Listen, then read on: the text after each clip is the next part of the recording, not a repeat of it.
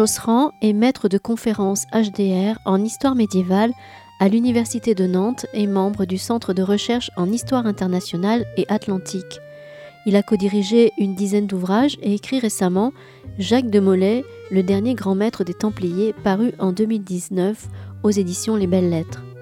Vendredi 29 avril 2022, Philippe Josserand présentait à la librairie Ombre Blanche L'histoire, l'ordre, le chaos, une anthropologie de soi aux éditions des paysages, lors d'un débat animé par Rémi Pêche.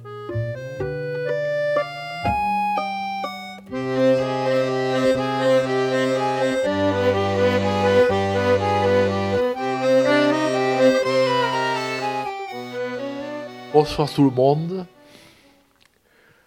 Alors, comme c'était annoncé euh, dans les prospectus d'Ombre Blanche, je suis Rémi Pêche. J'interviens ici donc en tant qu'historien émérite, ça veut dire retraité, comme vous le savez, depuis longtemps déjà, de l'Université Jean Jaurès.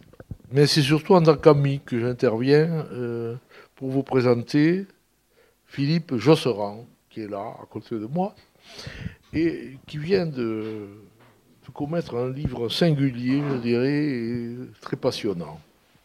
Mais euh, auparavant, il faut que je signale qu'il est professeur, maître de conférence habilité à diriger des recherches à l'université de Nantes, et que c'est aujourd'hui un des quelques spécialistes des ordres militaires euh, médiévaux. C'est un médiéviste éminent.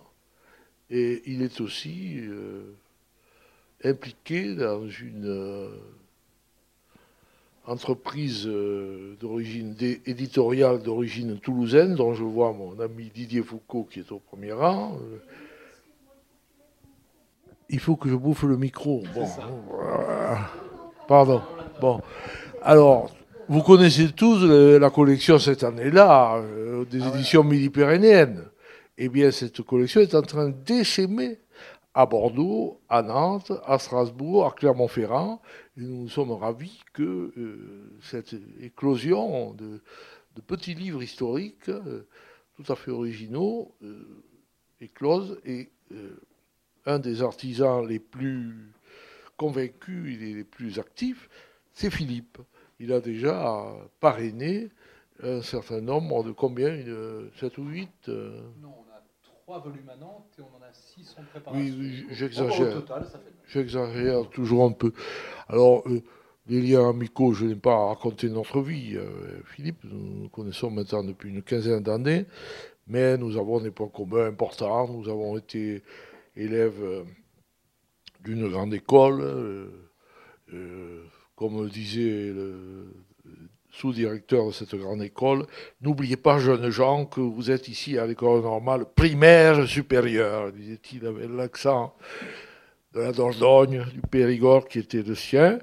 Et bon, aujourd'hui, cette école normale primaire supérieure a conquis ses lettres de noblesse, puisqu'un des, collègues et des amis très fervents de Philippe, euh, Patrick Boucheron, est, je dirais, un des grands historiens, animateurs de, de ces journées, de ces festivals qui, se font autour de la de l'histoire et à venir et qui, se préparent ici même à Toulouse et dont la librairie Ombre Blanche est un pilier. Bon, j'ai fait suffisamment de pub aux copains, on peut entrer dans le vif du sujet, mon cher Philippe.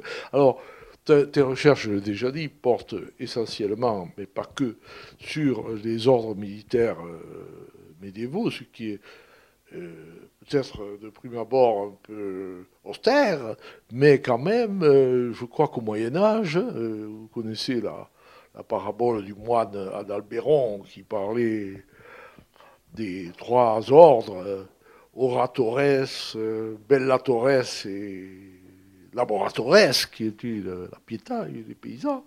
Mais les, ceux qui prient et ceux qui combattent, là, ce seront les ordres.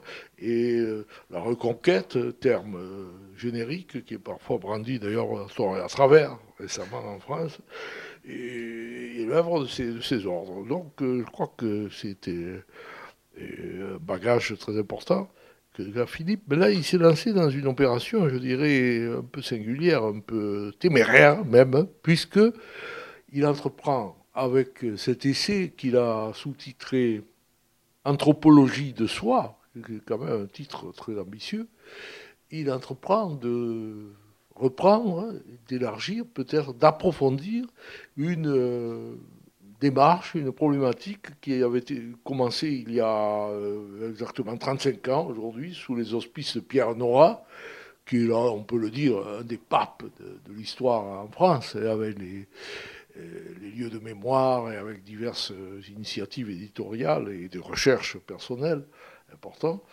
Et euh, Pierre Nora avait aligné un certain nombre d'historiens réputés pour qu'ils regardent dans leur passé ce les avait motivés à la fois à devenir des historiens et euh, analyser comment ils avaient vécu cette euh, aventure du chercheur en histoire. Et je crois que Philippe, mais je ne veux pas anticiper sur le débat, va, il va nous expliquer ça, est allé plus loin. Parce que et, de façon plus précise.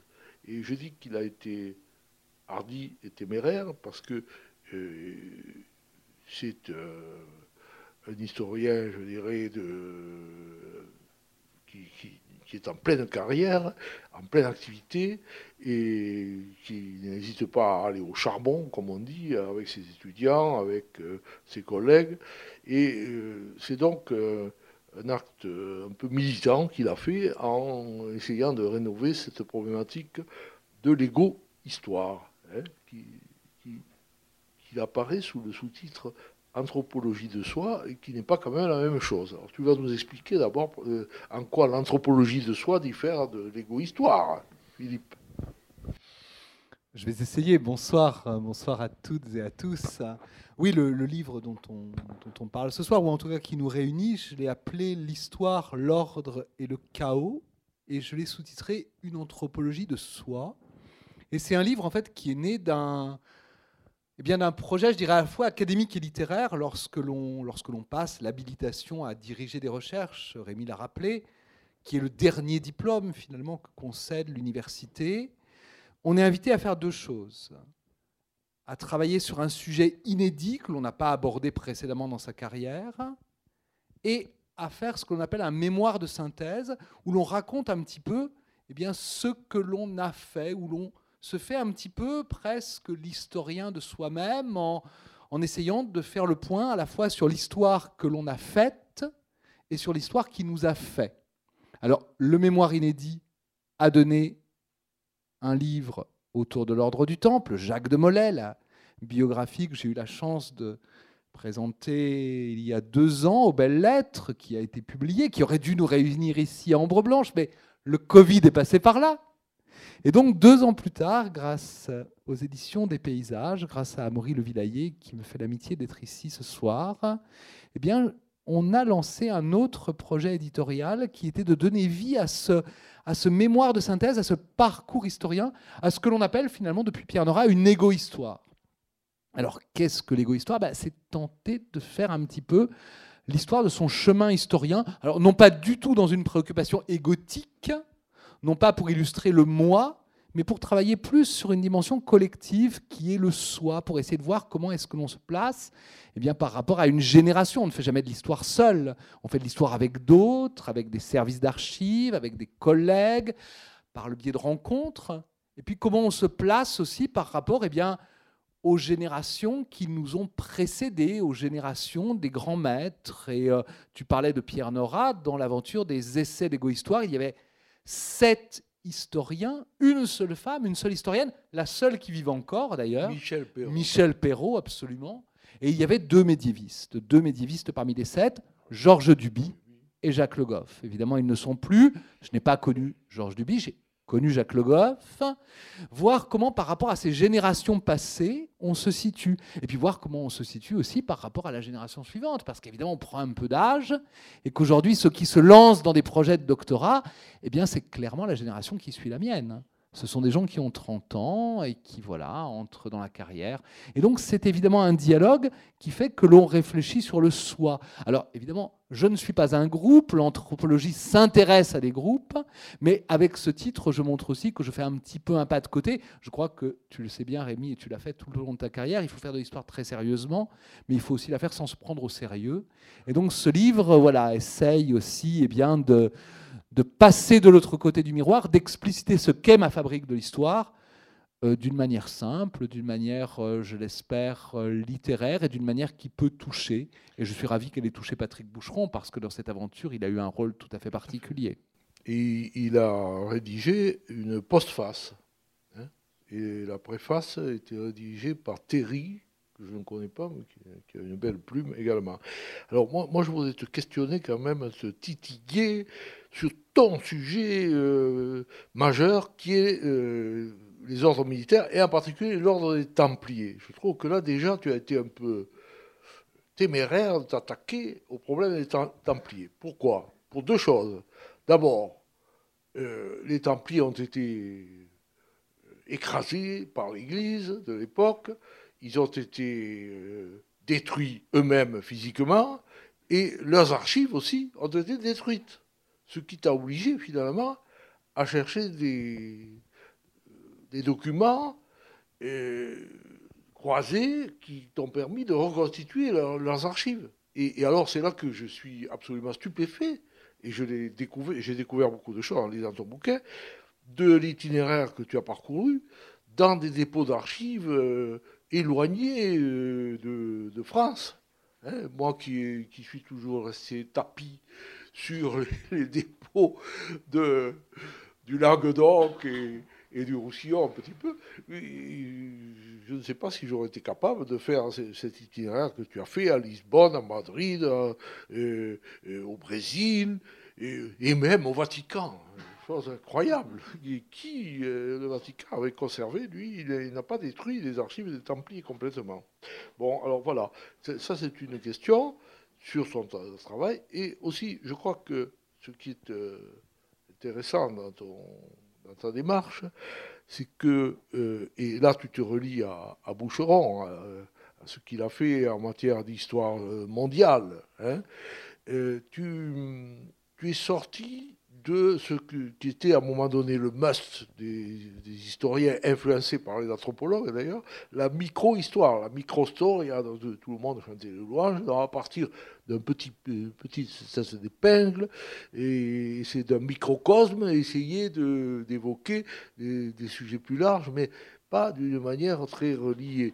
Et, là, je crois que d'emblée, tu as choisi de, de traiter un sujet euh, mondial, on peut dire, euh, universel.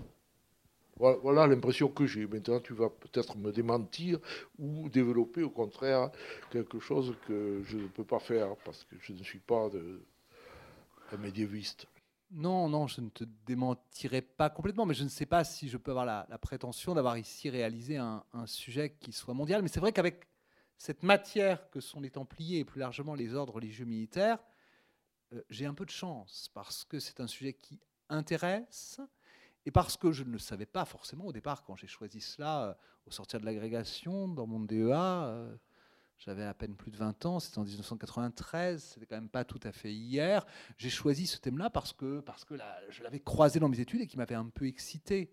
Mais les ordres religieux militaires, finalement, comme tu le disais tout à l'heure, parce qu'ils travaillent au combat, à la prière, mais aussi à la production, parce qu'ils peuvent être eux-mêmes des laboratoires. Donc ils sont à la fois ceux qui travaillent, ceux qui combattent des bellatores, ceux qui prient des oratores, mais ils sont finalement au cœur de cette société du Moyen Âge euh, où ces trois fonctions se partagent. Et eux sont pratiquement dans le monde latin les seuls qui les réunissent. Ce qui d'ailleurs peut faire problème à l'Église. Ce qui n'explique pas forcément leur chute, mais ce qui explique que toujours ils ont été un petit peu en marge, un petit peu, un petit peu suspect, parce que cette idée de faire couler le sang et de s'en faire un mérite lorsque l'on est chrétien, elle est quand même tout sauf évidente.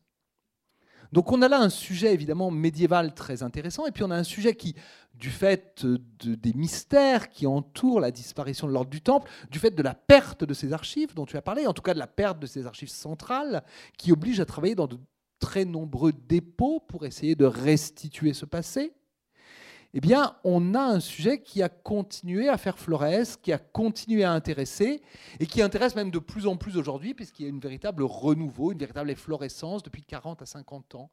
Ça, c'est ce qu'on appelle aujourd'hui le médiévalisme. Et je crois que j'ai toujours essayé de lier le médiévisme, qui est mon cœur de métier, et le médiévalisme. Et ça, c'est une chance parce que ça amène à parcourir des espaces très différents. Et que quand j'ai commencé cette recherche sur les Templiers, je n'avais aucune idée qu'elle pourrait me conduire jusqu'au Mexique, jusqu'au Brésil, notamment vers cette Amérique du Sud que j'aime parce que bon, l'espagnol et le portugais sont des langues que j'aime et que je pratique, mais où également ces ordres intéressent dans l'histoire et intéressent parce que depuis le 19e siècle, on s'est saisi d'eux, on s'est saisi de leur image.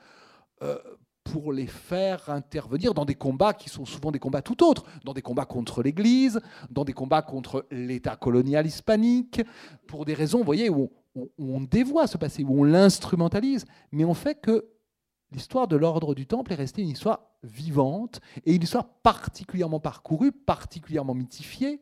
Alors, les historiens, évidemment, universitaires, se sont longtemps tenus un petit peu à l'écart, parce que c'est aussi une histoire, je ne vous apprends rien, où on rencontre le pire et le meilleur, et plus souvent le pire que le meilleur. Des affabulations. Et donc, voilà, qu'il faut aussi se confronter à un certain nombre d'affabulations.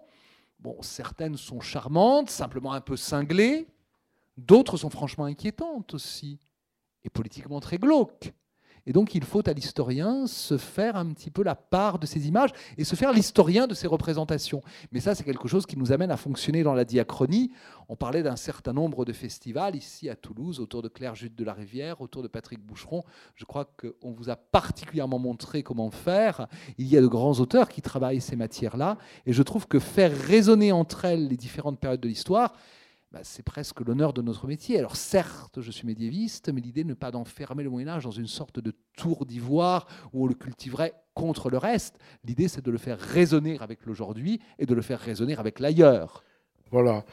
Et moi, ce qui m'a frappé dans ta démarche, c'est que, euh, je l'ai dit, tu, as été gonflé, tu as été téméraire d'un côté, mais en même temps, tu t'es placé dans euh, une collectivité et euh, dans aussi la, suite d'historiens, dont euh, on en a déjà cité deux, hein, Duby et Le Goff, mais euh, des gens comme Demurger et Biget, qui étaient des, camarades de notre école, ont pu t'influencer, et également, évidemment, Marc Bloch, hein, que, martyr de la résistance et très grand historien.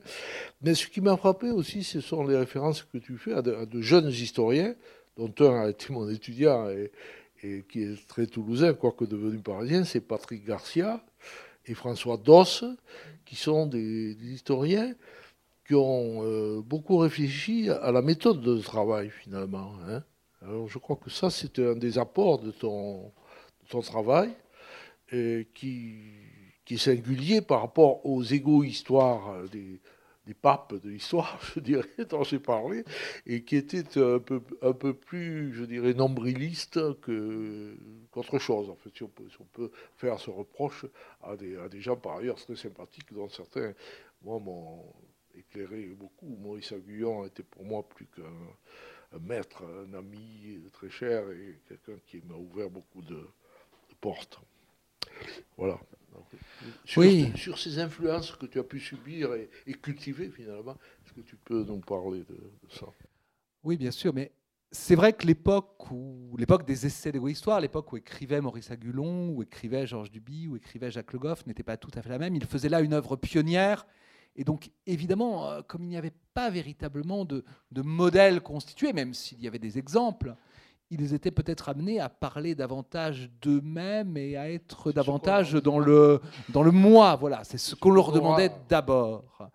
Et que moi, évidemment, fort de ces précédents, bon, je n'ai pas éludé, je n'ai pas botté en tout. Je parle aussi de moi. Je, je confie évidemment des choses, même si évidemment je, je ne dis pas tout, il ne s'agit pas d'une confession, mais je n'élude pas. Mais en même temps, c'était plus facile de s'inscrire dans un groupe, parce que l'histoire, c'est une discipline collective, que je l'ai toujours pratiquée de manière collective. Et donc, c'est davantage cette idée du soi, cette idée de faire résonner à l'intérieur d'une génération, la mienne, bon, ceux qui ont à peu près 50 ans, maintenant un peu plus, certains un petit peu moins encore, mais enfin, voilà, c'est cette génération d'historiens-là mais en dialogue avec les générations qui l'a précédé. C'est vrai que tu évoques la génération précédente, celle de Jean-Louis Biget, qui, m'a formé à l'école normale supérieure. Bon, il vit à Albi, pas loin d'ici. Et l'une des choses qui m'a le plus fait plaisir, c'est que quand je lui ai envoyé ce livre, évidemment, parce que je parle beaucoup de lui et que ce livre se veut aussi un hommage, qu'il m'ait appelé un dimanche, qu'on ait parlé une heure ensemble. Tu te rappelles l'émotion de notre dernière rencontre avec Jean-Louis C'est évidemment quelque chose qui m'a beaucoup, beaucoup touché. Et par-delà, les générations précédentes ont compté. Bloch est quelqu'un qui a beaucoup compté parce que, parce que j'ai grandi à Lyon, parce que le souvenir de Marc Bloch est lié à ces endroits-là, parce que je l'ai beaucoup lu et parce que l'apologie pour l'histoire ou le métier d'historien est un ouvrage que je ne cesse de faire découvrir à mes étudiants, qui d'ailleurs en 20 ans ne le lisent plus forcément de la même manière, et de le lire finalement chaque année, en deuxième année avec eux, euh, ce livre, euh, bah, je le possède, je le connais parfois presque par cœur et en même temps je le redécouvre parce que c'est un livre qui n'est pas un livre achevé et qui nous invite à infiniment de choses. Et donc j'ai aussi travaillé avec de plus jeunes, c'est vrai, je le dis. J'ai travaillé avec des étrangers parce que cet héritage français, je l'ai, mais j'ai eu la chance de beaucoup travailler en péninsule ibérique et peut-être par caractère d'avoir toujours regardé un petit peu de l'autre côté de la Manche. Et l'historiographie anglaise m'a beaucoup influencé aussi. Et donc là, bien dans, dans cet ouvrage, j'essaye de, de, faire la part un petit peu de, de ces dettes. Quoi. C'est aussi, d'une certaine manière, une œuvre de gratitude. Bien sûr.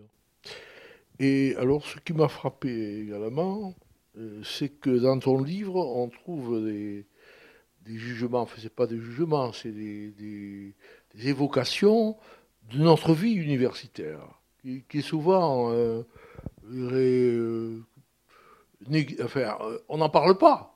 On ne parle pas, des, euh, séminaires, des colloques, de la vie administrative à laquelle tu as participé euh, dans ton université de, Nantes, des revues. Et tout ça, tu nous expliques comment ça nourrit finalement un, tissu dans lequel on peut s'inscrire ou pas, mais en tout cas qui, est un vivier finalement de, la pensée et de la recherche je trouve que ça, ça n'a pas. Euh, par exemple, dans les égo-histoires, ils n'en parlent pas, les, les, grands pontes de, de, Noah. Et, toi, tu, tu, vas là-dedans parce que c'est, c'est un travail, euh, je dirais, de, euh, restitution du quotidien qui, qui est très utile, je trouve. Voilà. Oui, je parle d'un métier, et là je m'inscris aussi peut-être dans une filiation, parce que l'égo-histoire dont on parlait, celui qui lui a rendu ses lettres de noblesse, et celui qui lui a rendu toute sa force, c'est Patrick Boucheron. Et Patrick Boucheron, en 2010, écrit Faire profession d'historien. Et il l'a abordé en tant que métier dans, eh bien, dans tout ce qu'elle peut avoir. Alors, évidemment, eh bien, il y a des choses qui nous, qui nous nourrissent, d'autres qui nous conditionnent d'autres aussi éventuellement, notamment par exemple aujourd'hui avec les recherches de financement, de projets qui parfois peuvent nous limiter.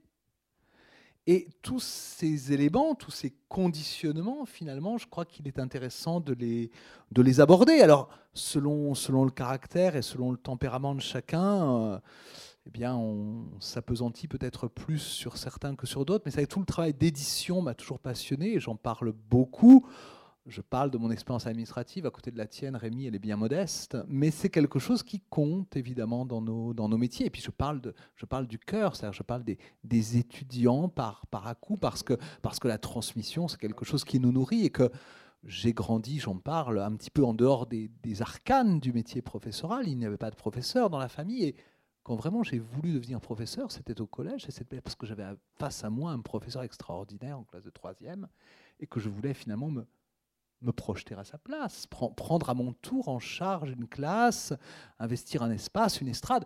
En troisième, je n'avais aucune idée de ce que la recherche historique pouvait être. Je n'avais même pas véritablement idée que la recherche historique pouvait exister. Pour moi, ces connaissances, je ne sais pas, elles étaient là. Euh, elles n'étaient peut-être pas infuses, mais je n'avais aucune idée de la manière dont elles pouvaient se, constituer et se construire. Donc, de cet enseignement, bien sûr, je parle et, voilà, de, de, de, ce de ce que ce métier nous procure, y compris de joie, parce que j'ai la chance véritablement d'aimer ce métier, d'y être heureux, et je crois qu'on a le droit de le dire, surtout dans un temps finalement où nos autorités publiques ne font pas forcément grand-chose pour qu'il reste des universitaires heureux. Eh bien, il y en a, et malgré Pierre Bourdieu, ils ont aussi une histoire et parfois ils savent la raconter. Oui, c'est ce qui, ça revient souvent sous ta plume, l'idée du bonheur d'écrire, l'idée du bonheur de, chercher, l'idée du bonheur de, transmettre. Et je crois que ça, c'est vraiment sympathique dans ton bouquin, parce que euh, souvent ça passe à l'as, on n'en parle pas, et on essaie au contraire de se draper dans, la, dignité du chercheur, du sérieux, et, puis... Euh, euh, euh, on a peur qu'en disant qu'on est heureux de faire telle chose ou telle, telle recherche, euh, on passe un petit peu pour quelqu'un qui s'amuse, qui, se divertit au lieu de faire du travail sérieux. Alors je crois que c'est tout à fait roboratif, je dirais, ce, ce bouquin, et je te félicite encore de l'avoir écrit. Bon, alors qu'est-ce que je voulais... Oui, alors euh, qu'est-ce que tu, tu, penses de justement la quels sont les, ressorts de, la transmission, de la restitution, non pas simplement à nos étudiants, mais au, grand public. Et, je crois que là, on est en train de faire ça. Et, et c'est pas toujours facile. Et bon, euh, aujourd'hui, malgré les, des, handicaps considérables de l'actualité politique, des vacances, etc., nous sommes un groupe quand même euh, relativement euh, important nombreux sans être écrasants, mais c'est intéressant, c'est, euh, je dirais, euh, réconfortant de voir que euh, historien qui, traite une question un peu ardue, un peu compliquée, il, trouve un public. Alors comment ça peut surgir autrement que par un tam-tam publicitaire ou médiatique auquel nous avons très peu accès? Bon, même s'il y a des, initiatives qui touchent à l'histoire, comme celle de, Stéphane Bern à, la télé ou d'autres, et nous ne sommes pas trop euh, sur les antennes, sur les, affiches, etc., les historiens. Donc il faut réussir à sortir de notre coquille et à s'exprimer, et sans vouloir euh, euh, traumatiser tout le monde, au contraire, intéresser. Alors c'est ça que peut-être que j'aimerais que tu nous donnes ton point de vue là-dessus. Oui, je crois que l'historien, de toute façon, il a vocation, s'il fait son métier honorablement, à partager. On est, quand on est à l'université, enseignant-chercheur, donc il y a évidemment toute cette dimension au quotidien de, de l'enseignement qui, qui est riche, mais qui peut aussi être tout à fait accaparante. Il y a la dimension de la recherche, dont on voudrait parfois qu'elle soit plus quotidienne, parce que les plages qui lui sont réservées, elles sont quand même plus intermittentes. Et puis, il y, a, tout le reste, finalement. Tout le reste, et c'est ce que nos collègues italiens appellent très bien la terza missione, la troisième mission, qui est finalement tout ce que l'on projette en direction de la cité. Dans, des moments de partage comme, comme celui-là, vous êtes nombreux qui êtes venus m'écouter pendant des vacances, on parle ensemble, on, débattra, toi et moi, avec vous.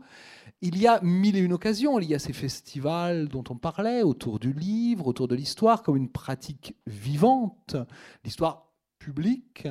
Et puis, il y a mille et une occasions qui peuvent passer par des supports virtuels, mais je crois beaucoup aussi aux supports réels. Je crois vraiment à ces, à ces journées, à ces moments où on rencontre un public et on l'amène à l'histoire en essayant d'en parler simplement. Ce qui ne veut pas dire qu'on la galvaude, mais qu'on essaye véritablement d'en parler simplement en écoutant la manière dont les gens la reçoivent, en écoutant les questionnements, le cas échéant en les déplaçant et si l'on le peut en y répondant. Mais ça, c'est quelque chose, je crois, qui est véritablement très important. Et c'est quelque chose euh, bah, que j'ai toujours eu à cœur de faire, parce que parce que je n'ai jamais aimé m'enfermer dans une tour d'ivoire. J'en parle hein, et je, dis un petit peu pourquoi. J'ai d'une une famille qui est très, très petite en nombre, où les générations étaient d'enfants uniques. Et donc, il y a eu cette envie peut-être de se projeter très tôt vers l'extérieur. C'est des choses qui ont pu jouer. Et puis ensuite, je me suis rendu compte que bah, j'ai la chance d'être enseignant-chercheur, d'être rémunéré par l'État, et que bah, cela implique de restituer quand même à la société euh, une part, la plus grande possible, de ce que je peux mettre au jour. Et donc j'ai toujours joué ce jeu-là dans le cadre associatif d'abord, dans la ville où je me suis inscrit, à Nantes, je ne suis pas nantais, mais ah je m'y inscris désormais. Oui, j'ai été président de Nantes Histoire, mais il y a beaucoup d'autres associations en région. Nantes Histoire, un temps, a été la plus grosse association d'histoire en région. Mais impressionnante. Oui, impressionnante. Il y a eu plusieurs centaines d'adhérents, jusqu'à 500, je crois. On a un cycle public avec une quinzaine de dates, parfois jusqu'à 17 chaque année. Ceci dit, là aussi, la pandémie, euh, comme beaucoup d'associations, nous a, fragilisés. Il faut réfléchir peut-être aux, manières eh bien, de, de, de, réenchanter, de transformer cette pratique qui devra se, se modifier pour, euh, pour continuer à opérer pleinement. Mais l'association avait été créée aux années 1980. Moi, je m'y suis investi à la fin des années 2000. Et c'est vrai qu'aujourd'hui, elle a besoin peut-être d'un souffle nouveau parce que si elle a fait beaucoup de choses, eh bien, euh, nous avons vieilli, notre public a vieilli avec nous. Et il y a maintenant, je le vois avec mes étudiants, bien d'autres manières. On parle de festivals, on parle de supports différents, de supports numériques, des étudiants sur le jeu vidéo ou autre quand on vous parle de ces jeux que, je ne connais pas, je ne suis pas un joueur, mais quand on vous parle d'Assassin's Creed ou de ces choses-là, ça vous interroge parce que finalement les Templiers ils sont associés comme ils sont associés à mille et une productions, je dirais, de fiction, d'heroic fantasy, de bande dessinée. Eh bien, j'ai accompagné des étudiants dans l'étude de ces formes-là et on va développer à partir de la rentrée prochaine à Nantes un master d'histoire publique qui sera, eh bien, l'un des quatre qui existent en France. Je crois qu'il y en a un dans le sud-ouest, puisque l'université d'Albi le réalise il y a Créteil, il y a Albi, il y aura Nantes. Et ça, ce sont des choses qui visent à inventer eh bien, de nouvelles orientations, de, de, nouvelles possibilités autour de l'histoire. Et je crois que voilà, à l'université, en créant de nouvelles manières d'aborder l'histoire, ou hors de l'université dans la cité, en lien avec l'édition, en lien avec la librairie, en lien avec le monde associatif, je crois qu'il est véritablement nécessaire que les historiens euh, s'investissent, et puis, si Stéphane Bern les contacte, finalement, se met arrivé avec les Templiers, lui répondre est une bonne chose, parce que c'est une expérience d'abord physique, hein, 3 heures face caméra, il en reste 15 minutes, mais c'est pas inintéressant de voir ce qu'il en reste. Oui, alors comment tu, communiques euh, sur le doute historique finalement qui est, qui est à, la base de, la recherche? Alors que très souvent, dans le, dans le peuple, dans la population, ce qu'on recherche, c'est des certitudes, c'est pas des doutes. C'est comme ça et c'est pas autrement. Alors, pour essayer de, de faire passer l'idée du doute qui, qui, gouverne un petit peu notre euh, appétit et notre euh, euh, méthode de recherche, et il faut expliquer que les choses sont pas toujours faciles à démêler, etc. Quoi. Donc euh, je crois que là, c'est un travail euh, auquel tu t'es consacré et sur lequel tu parles euh, très bien dans ton bouquin. Oui, je suis content que tu parles du doute parce que c'est quelque chose qui est évidemment très important pour moi. Eh, c'est facile d'en parler, c'est facile d'en parler ce soir et c'est plus facile d'en parler dans des cadres comme celui qui nous réunit ici à Ambre Blanche que par exemple parler à la télévision. Voilà, ceux qui m'avaient vu dans Secret d'Histoire verraient qu'il n'y a pas eu beaucoup de place pour le doute non pas que je n'en ai pas parlé, mais ça, c'est des choses qui systématiquement sont coupées au montage, parce que ces émissions ont leur logique narrative propre, qui est tout à fait légitime, parce que leur but est autre.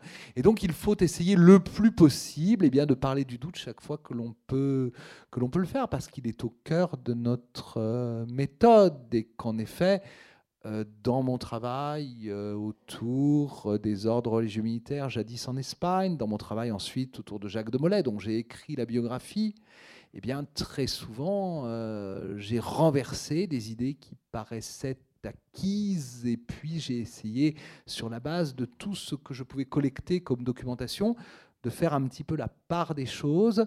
Et souvent on se rend compte que lorsque l'on a collecté ce matériau, eh bien, ce qui apparaît de la réalité, même très incomplètement, est assez sensiblement différent de ce que l'on pouvait imaginer.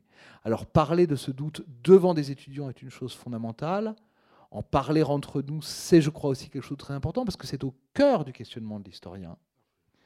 Mais il est évidemment des forums où c'est plus difficile d'en parler. Alors c'est pour ça que je crois aussi important de construire un récit et de rendre à l'histoire sa dimension pleinement littéraire, pleinement écrite ou pleinement oralisée lorsque l'on parle comme nous le faisons ici, parce que le public a besoin d'une forme et qu'on a tous besoin d'un récit. Et que l'histoire, ce sont aussi des histoires. Et que si l'on s'intéresse à l'histoire, c'est parce que des histoires, quelque part, nous ont enchantés. Donc il ne faut absolument pas faire abstraction de cette idée littéraire, mais il faut au contraire la cultiver. Et je crois qu'à cet égard-là, bien Georges Duby était extraordinairement convaincant parce que vous savez combien il a transformé et raffiné son style en, en un demi-siècle presque d'écriture jusqu'à arriver à des, à des fulgurances, à des saisissements, à des formules qui lui ont permis de porter l'histoire du Moyen Âge, lui y compris jusqu'au grand écran. Dans l'entretemps, le grand écran a passablement changé. Mais s'il y a réussi, c'est parce qu'il avait fait ce travail stylistique auquel Patrick Boucheron appelle également et qu'il pratique lui-même fort bien. Oui, il y a l'aspect euh, récit et euh, écriture et aussi utilisation d'une langue euh, littéraire en définitive qui, parfois, alors qu'on nous disait il ne faut pas faire de roman. d'une langue. Voilà, c'est ça.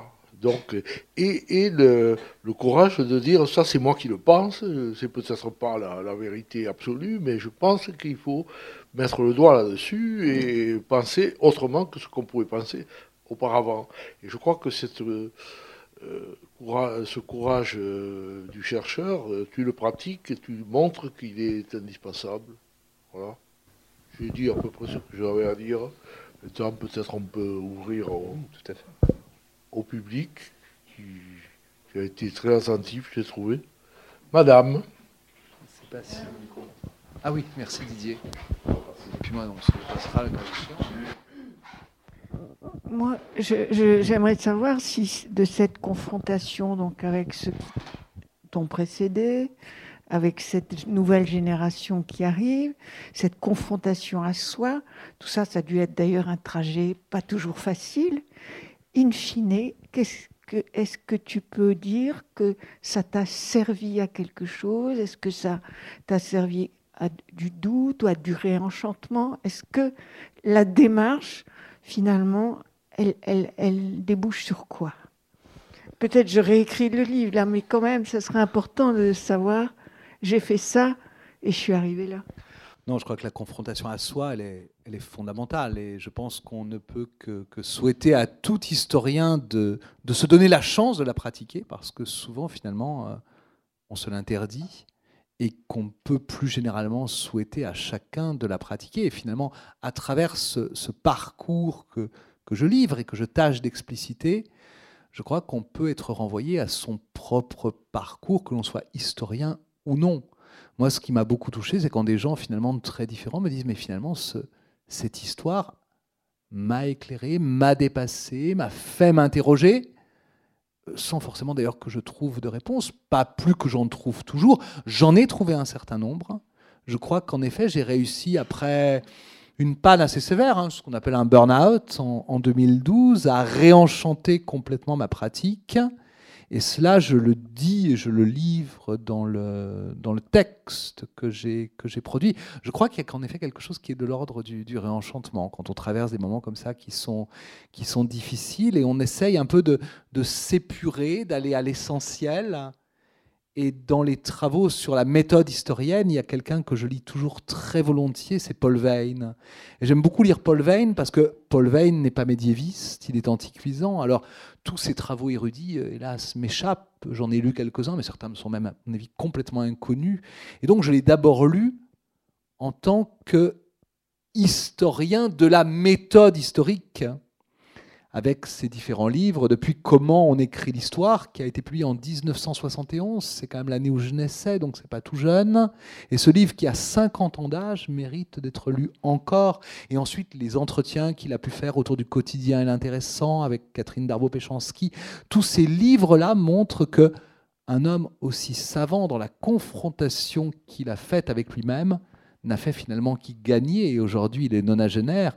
Et lorsqu'on le voit écrire ses souvenirs, où il ne s'épargne d'ailleurs pas forcément, avec beaucoup de dérision et d'autodérision, on se dit qu'il a acquis une sorte de, de liberté philosophique qui est tout à fait merveilleuse et dans laquelle, eh bien, j'espère aussi avancer et faire avancer peut-être mon lecteur, parce que ce livre peut peut déclencher des choses sur certains points pour les uns, sur d'autres points pour les autres, davantage pour certains, probablement moins pour d'autres, mais je crois qu'il y a là une rencontre et il y a quelque chose qui évidemment fait que de cette expérience d'écriture et d'édition, je ne sors évidemment pas tout à fait le même.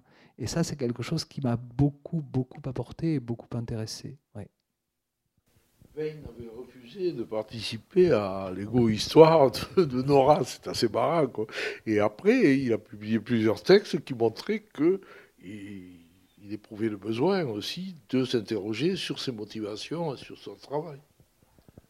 Oui, tout à fait. Il fait partie de ceux qui, au moment de l'écriture des essais d'égo-histoire, s'étaient euh, quelque part interdit d'entrer dans la danse. Alors je ne sais pas, peut-être qu'il n'y avait pas de temps, peut-être qu'il craignait quelque chose, mais c'était pas du tout facile pour des de cette époque-là. Et combien se sont interdits de le faire aussi? Goubert, Vidal-Naquet, Annick Rigel, d'autres qui l'ont fait ensuite, aux années 80, avaient refusé l'invitation de, Pierre Nora et s'en sont, sont expliqués.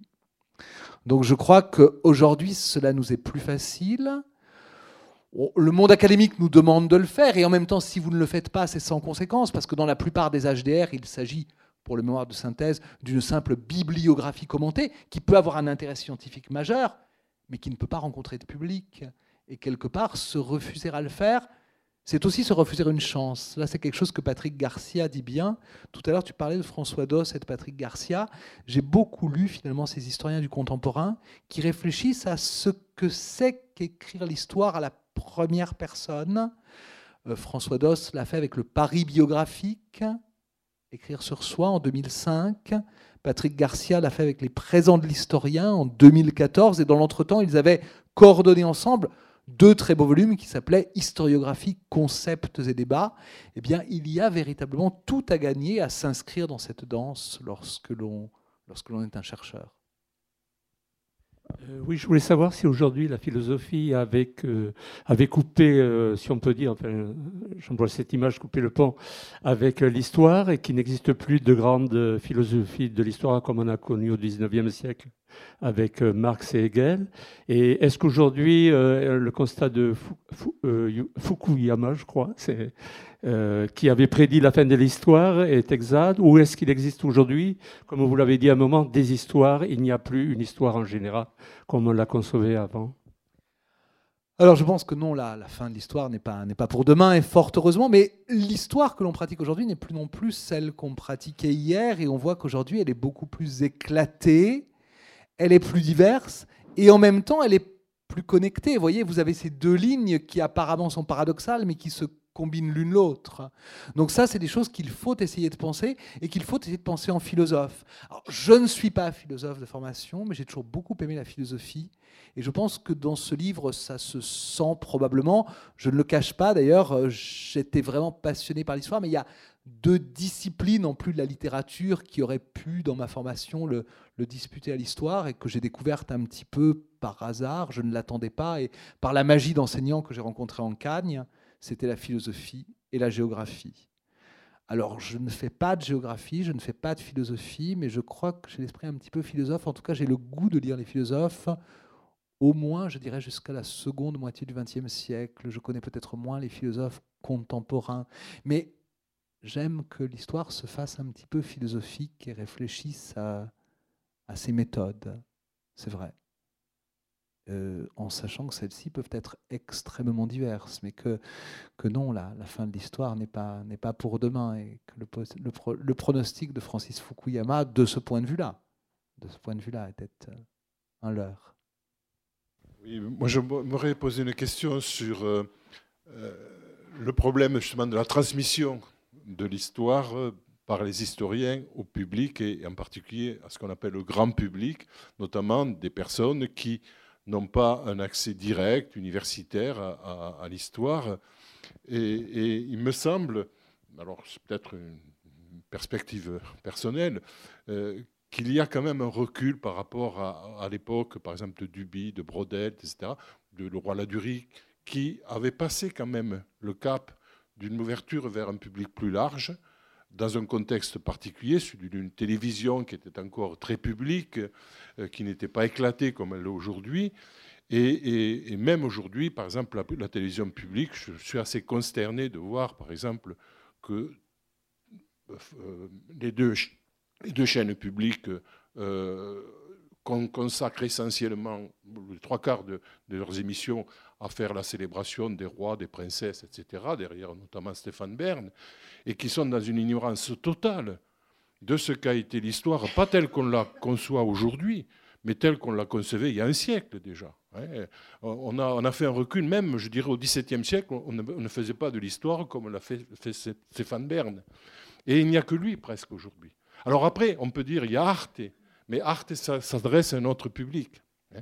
Et c'est ça qui, me gêne beaucoup, c'est-à-dire qu'il y a une fracture qui s'est produite et, des, efforts comme ceux que, que vous faites à Nantes, j'en ai été le témoin, euh, sont tout à fait euh, remarquables, mais c'est vrai qu'il faut conquérir de nouveaux publics, euh, à la fois générationnels, les jeunes générations, et puis aussi socialement, hein, d'autres publics, parce que la façon de concevoir l'histoire, ça a quand même des conséquences, y compris politiques. Hein, Ce n'est pas innocent euh, faire de l'histoire, d'interpréter de l'histoire. On le voit malheureusement aujourd'hui avec les événements qu'on est en train de vivre dans le monde et en Europe.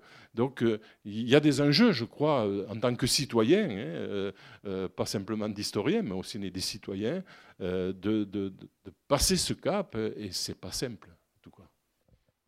Non, je crois que tu as, tu as raison, Didier. C'est quelque chose qui est à la fois très nécessaire et qui est complexe les efforts que l'on peut faire euh, sont toujours des efforts euh, fragiles, mais j'ai envie d'être assez optimiste, y compris par rapport à la télévision publique, et peut-être même par rapport à Stéphane Bern, pour euh, la boucler sur ce thème et faire une boutade.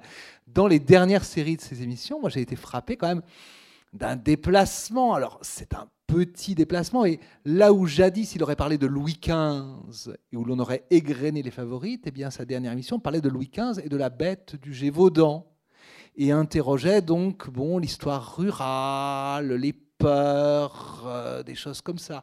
Là où on aurait parlé de Philippe le Bel et peut-être du scandale des brus du roi avec ses rumeurs d'adultère à la cour, on a parlé des Templiers et on a interrogé eh bien le fonctionnement de l'État royal, le fonctionnement euh, de son arbitraire, euh, l'Inquisition et ces choses-là.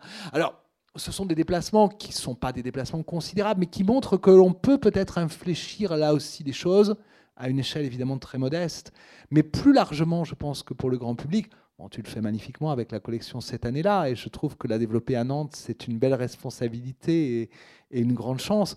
Par exemple, créer, comme tu l'as fait, des petits livres, 48 pages, à petit prix, sur une question qui est peut-être une question très pointue, autour d'une date, d'une date connue ou d'une date inconnue c'est quelque chose qui peut séduire. Et je le vois avec mes étudiants parce que finalement, bah, ça crée un réflexe, on en prend un et on l'aime, alors on en prend un autre, et puis on va adhérer à une date qui nous disait rien, mais en feuilletant le livre ou en le lisant complètement, on va découvrir beaucoup de choses.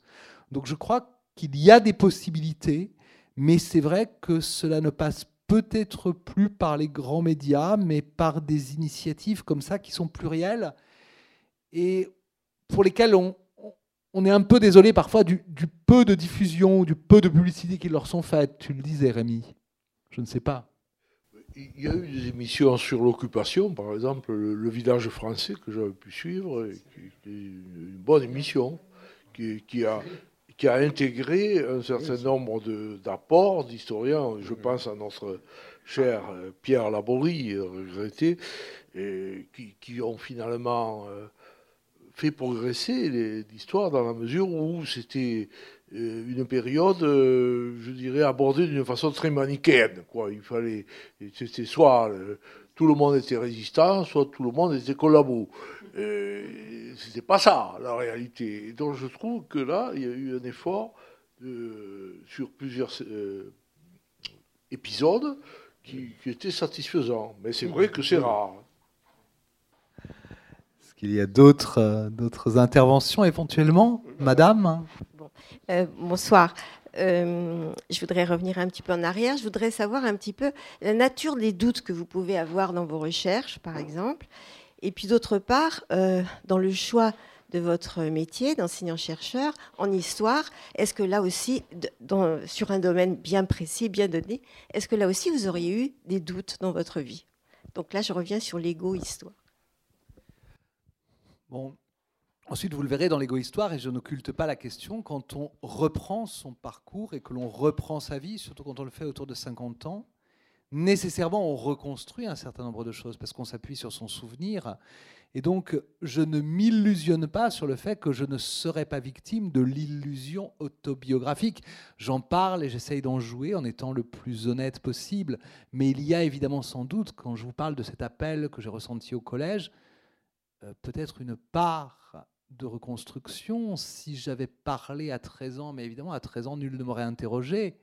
Est-ce que je vous aurais dit la même chose? Je ne sais pas. Je pense en grande partie, mais pas de cette manière-là.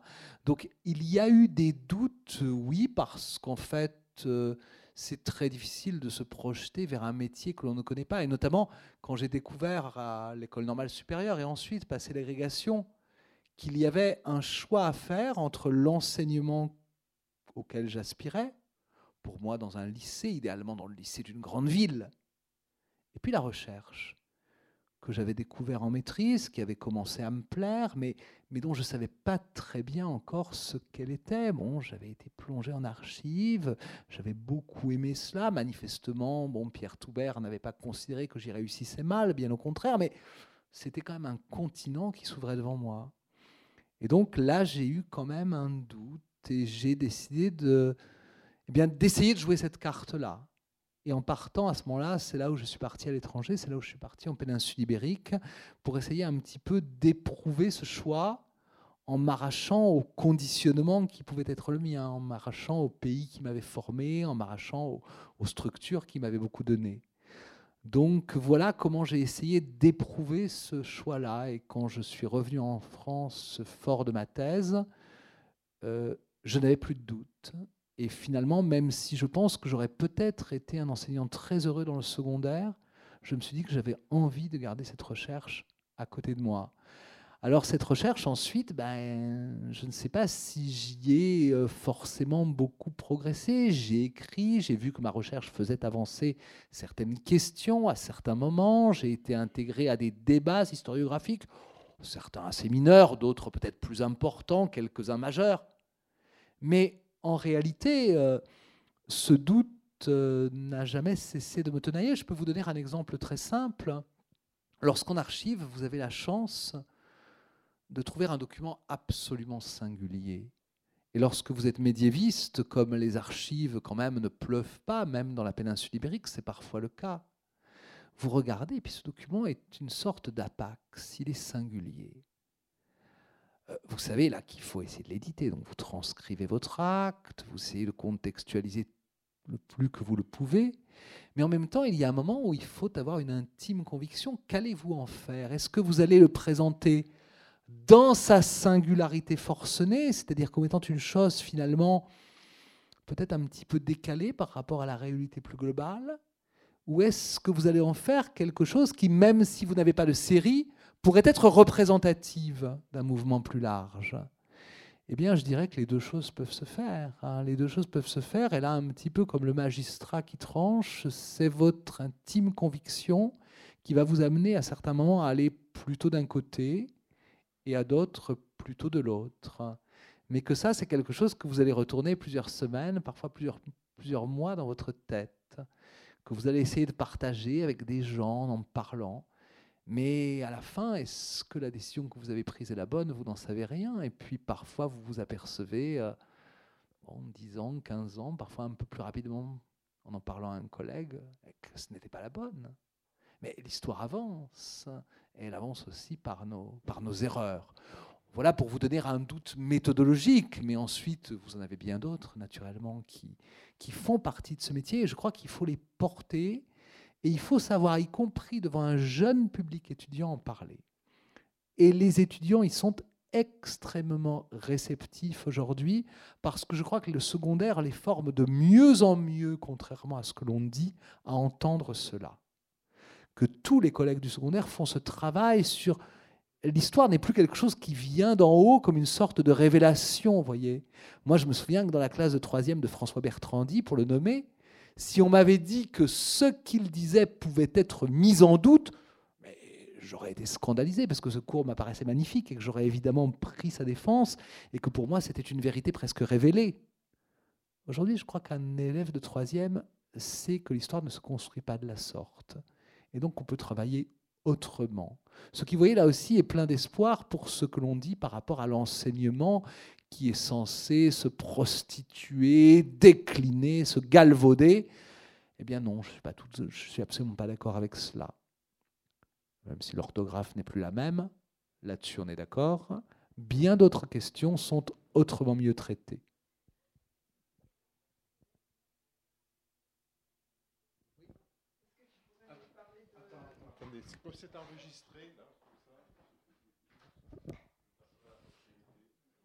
Est-ce que tu pourrais nous parler de l'œuvre euh, sur la couverture? C'est vrai que ça c'est important parce que je disais que je n'avais pas voulu que ce livre soit égotique et donc que je n'ai pas travaillé pour creuser le moi, mais pour rejoindre d'autres voix. Et donc c'est un livre qui est un petit peu polyphonique parce que tu, tu l'as rappelé, euh, Rémi. Patrick Boucheron, avec qui j'ai beaucoup dialogué dans mon écriture, m'a fait l'honneur d'une postface. J'ai voulu que son nom et cette postface figurent sur la page de garde. Julien Théry, qui m'avait accompagné dans mon HDR, a donné un avant-propos au livre. Et j'ai travaillé en lien avec un artiste, un artiste que je connais d'assez longue date à Nantes, Éric Fontenot. C'est quelqu'un qui est véritablement un maître du dessin. À Nantes, il est extrêmement connu, peut-être à Toulouse l'est-il moins, mais c'est quelqu'un qui a beaucoup exposé sur différents continents et c'est quelqu'un qui est un dessinateur merveilleux et qui, à sa manière et à travers son dessin et à travers un certain nombre d'expériences qu'il a faites, parle du temps, parle en permanence du temps. Et quand on dialogue avec Eric, je trouve de plus en plus qu'il ne parle que du temps. Et donc, mon travail, forcément, que je lui ai confié, a résonné en lui. Mais ce travail, il n'allait pas l'illustrer. C'eût été euh, sans intérêt. Donc il l'a confronté à une œuvre qu'il avait créée à une œuvre qui était sérielle, qu'il avait réalisée à partir de petits sachets de thé qu'il avait laissé se, dessécher sur des feuilles dans son atelier. Et ces petits sachets de thé mis côte à côte et qui sont très beaux, sont euh, identiques et forment une série, un petit peu comme ma voix pour lui, pour Éric Fontenot, est une voix singulière mais qui s'intègre dans un collectif d'historiens. Donc ce rapport du un au multiple, il lui a semblé le retrouver à travers son propre travail. Et puis ce travail, euh, vous le verrez dans les photographies qui ont été tirées et qui ont été retravaillées, conserve une part de, mystère. Un peu comme dans ma narration, eh bien, il y a aussi une part de mystère, parce qu'un individu n'est jamais totalement transparent à un autre, fort heureusement. Et donc l'œuvre d'Éric est une œuvre qui conserve quelque chose qui, qui à la fois nous, nous fascine, hein, moi je trouve. C'est absolument magnifique ce travail. Et en même temps, ce travail nous tient un petit peu à distance. Rémi me disait qu'il avait eu l'impression de briques qui construisaient quelque chose. Et pourquoi pas? Parce qu'en effet, il s'agit d'une construction. Et cette œuvre, la voilà. La voilà de manière globale, parce qu'ensuite, la graphiste qui a travaillé avec l'éditeur l'a utilisé de manière fragmentaire. Et donc, en fait, eh bien voilà, cette œuvre qui n'avait jamais été montrée, qui n'avait jamais été présentée, elle a été photographiée et donc est venue un peu en, contrepoint du texte. Et je trouve que, eh bien, il y a la narration d'Éric qui s'intrique à la mienne. Et je crois que quand on fait passer ces pages, d'autant que les noirs de l'édition sont très beaux, eh bien, il se passe quelque chose. Voilà. Voilà ce que l'on a essayé de, de faire. Et donc, en couverture, on a l'un de ces orpiments, puisque c'est le nom qu'Éric Fontenot leur a donné. Et cela fait comme une radiographie, un peu, vous voyez, ces, images presque médicales hein, que l'on connaît, où l'on essaye de voir à travers. Eh bien, comme j'essaye de voir à travers ma propre pratique, euh, sans y arriver totalement, forcément, parce que l'illusion autobiographique est là qui nous tient toujours.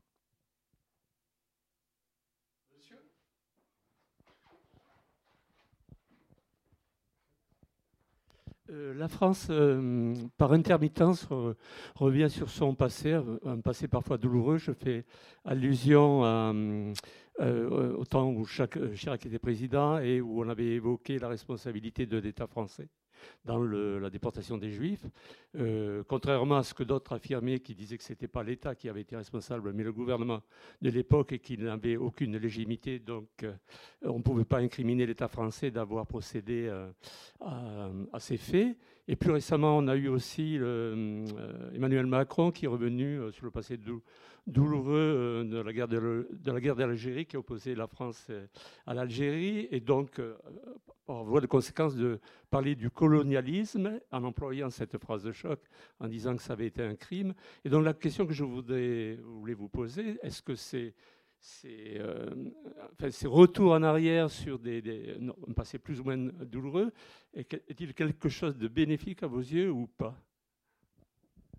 Alors j'associerai Rémi à ma réponse parce que sur les questions mémorielles, je crois qu'il est beaucoup plus pointu que je ne pourrais l'être. Mais je crois personnellement que revenir sur une question historique ancienne que l'on prétend avoir clos, surtout d'un point de vue étatique, c'est-à-dire en vertu d'une parole gouvernementale ou administrative, est toujours une attitude bénéfique. Après, cela dépend ce que l'on en fait, mais cette réflexion nécessairement est quelque chose d'intéressant. Euh, à quoi est-ce qu'elle aboutit? Il y a bien des questions qui sont évidemment encore ouvertes. Mais je crois que revenir sur le matériau historique, dès lors qu'on le fait avec méthode, ne peut être que quelque chose de bénéfique. Euh, des mémoires, euh, je ne suis évidemment pas un expert parce que je travaille quand même sur une matière médiévale qui est beaucoup moins inflammable. Et je dirais que la matière templière, même si je la travaille dans ces mémoires, elle est plutôt parfois de l'ordre du cocasse. Mais, mais je le dis bien, je ne l'exclus pas, et dans le livre je le montre, vous le savez que depuis une vingtaine d'années au moins, je dirais depuis 30 ans pratiquement, vous avez pas mal de courants extrémistes, suprémacistes, de droite très identifiés, qui en France, mais surtout hors de France, aux États-Unis, en Nouvelle-Zélande, en Australie ou ailleurs, reprennent l'image des Templiers en la fantasmant complètement, comme une sorte de héros d'une civilisation blanche qu'ils auraient défendu contre l'autre. Euh, vous savez que dans l'attentat de Christchurch en Nouvelle-Zélande, c'est une des motivations avouées du terroriste. Vous savez que dans sa prison en Norvège, Breivik se prétend templier. Euh, toutes ces choses, il ne faut pas les éluder. Elles existent. Et la récupération aujourd'hui de l'ordre du Temple est une récupération qui souvent est une récupération réactionnaire. Ce qui est paradoxal parce que lorsque le Temple est revenu dans le débat public, et ça je l'ai beaucoup travaillé au XVIIIe et XIXe siècle, les Templiers étaient plutôt des icônes de la liberté, du fait qu'ils avaient disparu victime, disait-on à l'époque, de l'arbitraire royal et de l'obscurantisme de l'Église, ce qui en faisait, je dirais, des porte-étendards merveilleux pour les tenants de la Révolution française et des porte-étendards d'autant plus faciles qu'ils avaient disparu et donc qu'ils ne risquaient pas de venir dénoncer les abus que l'on faisait de leur mémoire. Donc il y a eu une déportation complète de leur image en deux siècles et donc ce sont des problématiques qui m'intéressent. Mais sur les terrains que vous évoquez, je crois que Rémi sera beaucoup plus fondé à vous répondre je ne suis pas assez compétent. Mais je suis d'accord sur le principe que euh, l'histoire est toujours. C'est un livre que, l'on referme, qu'on ouvre. Il ne faut pas le déchirer. Voilà. Et euh, moi, je suis très hostile au déboulonnage des statues, par exemple. Je crois que plutôt que de déboulonner la statue, il vaut mieux en faire une autre à côté qui célèbre. Euh, à côté d'un esclavagiste, euh, quelqu'un qui a libéré, ou euh, de mettre une plaque expliquant que M. Untel était euh, un individu méprisable, etc. Mais on, peut laisser sa, statue parce qu'elle a correspondu à un moment donné à un, sentiment, une, une analyse qui, qui, reflétait quelque chose, sinon elle ne serait pas là. Hein et sinon, on aboutit à des autodafés. Ça existe aussi. J'ai vu que ça a recommencé, les autodafés, tout ça. Et c'est extrêmement dangereux également. Voilà, voilà mon idée. Mais après, euh, bon, euh, je crois que c'est positif que le président Macron ait, parlé de crimes contre l'humanité à propos de, faits euh, très condamnables qui ont été réalisés en Algérie, par exemple. Et puis, ça fait partie des choses qu'on peut lui reconnaître quand même. Le débat s'anime. Oui, il y a, peut-être une absente dans, ton discours, et pourtant qui est très très présente dans toutes les pages, c'est la littérature. L'art, bien sûr, mais la littérature, parce que tu parlais de la langue. Évidemment, c'est un discours qui est porté par une langue qui est magnifique. Je, le sais presque au premier rang, puisque j'ai eu à, à la, à la réviser, encore que c'était un plaisir. Mais justement, euh, c'est frappant qu'à chaque page, tu la convoques, la littérature. Et ça aussi, c'est une dimension qu'on a tendance à oublier aujourd'hui. Et parce qu'aussi, on s'est fendu de discours où il fallait aller au plus vite, au plus synthétique. Et c'est pas ce que toi, tu as choisi. Donc, si tu peux nous en parler un petit peu de ces influences, de la façon dont toi aussi, tu considères finalement ta, ta langue historique. Oui, c'est toujours un petit peu difficile parce que c'est vrai que, que j'aime écrire. Bon, tu, tu, as été parmi les premiers lecteurs, forcément, comme comme éditeur et je suis très heureux que tu l'aies ressenti immédiatement comme, comme très abouti. Mais de plus en plus, en revenant sur moi, je fais aussi un travail sur la langue.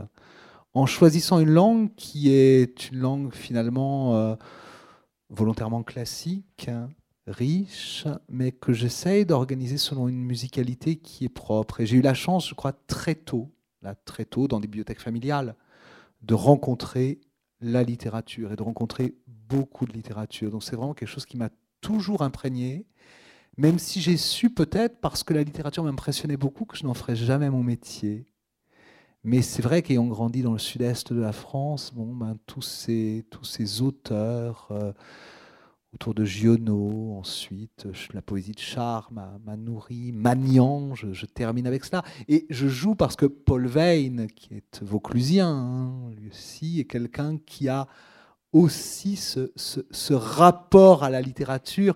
Et Paul Veyne dit que dans son enfance, et lorsqu'il était à l'école, bien avant moi, quand même 40 ans avant moi, eh bien pour lui, un peu comme je l'ai entendu, le métier d'écrivain était le métier le plus, le plus honorable. C'était celui auquel on n'aurait jamais osé prétendre et pourtant auquel confusément on nous apprenait à essayer de tendre. Et cette écriture, c'est quelque chose qui évidemment euh, m'habite. Je, je, lis beaucoup en dehors de l'histoire médiévale et je crois que parfois des médiévistes peut-être plus refermés sur leur discipline trouve que j'ai sans doute perdu parce que je ne lis pas que de l'histoire médiévale, mais j'aurais tendance à dire que voilà, même si certains débats euh, m'échappent ou si je ne nourris pas assez ma, ma connaissance de tel ou tel aspect, en allant voir plus large, je trouve que j'ai beaucoup gagné à titre personnel et je pense aussi dans ma pratique professionnelle. Mais oui, euh, la littérature avec l'histoire est l'autre grande compagne. Mais, je n'aurais jamais osé l'aborder de front et je le fais maintenant à 50 ans passés. Euh, il n'est jamais trop tard. Je, confesse d'ailleurs dans ce livre que, que j'avais toujours eu l'idée d'écrire un roman. Et ce qui est amusant, c'est que j'ai un homonyme qui en a écrit un. Et je me rappelle encore d'un ami et collègue faisant irruption dans mon bureau et me disant un jour Mais tu me l'as caché, ça y est, tu as écrit un roman. Et moi qui ne lui cachais pas grand-chose, je dis ben non, enfin non, non, vraiment pas, non. Mais si, mais si, Philippe Josserand, l'empire de nos vies. Je dis ah non, c'est pas moi, c'en est un autre. Et donc je confie ce souvenir parce que bon, Frédéric Hurlet, que tu connais comme moi, est un ami cher. Et voilà, il avait cru que j'avais écrit un roman il y a 15 ans. Et bien non, c'est encore quelque chose qui reste à faire. Hein. Bien. Il y a encore des questions. On peut passer à la signature aussi de la littérature. La dédicace, c'est tout un art. Philippe le pratique euh, très bien, parce qu'il y a des dédicaceurs qui des sentiments dévoués, euh, paf Et c'est pas ça. Quand il fait une dédicace, elle est pensée, ciselée. On a un petit peu de temps devant nous. Voilà. Merci.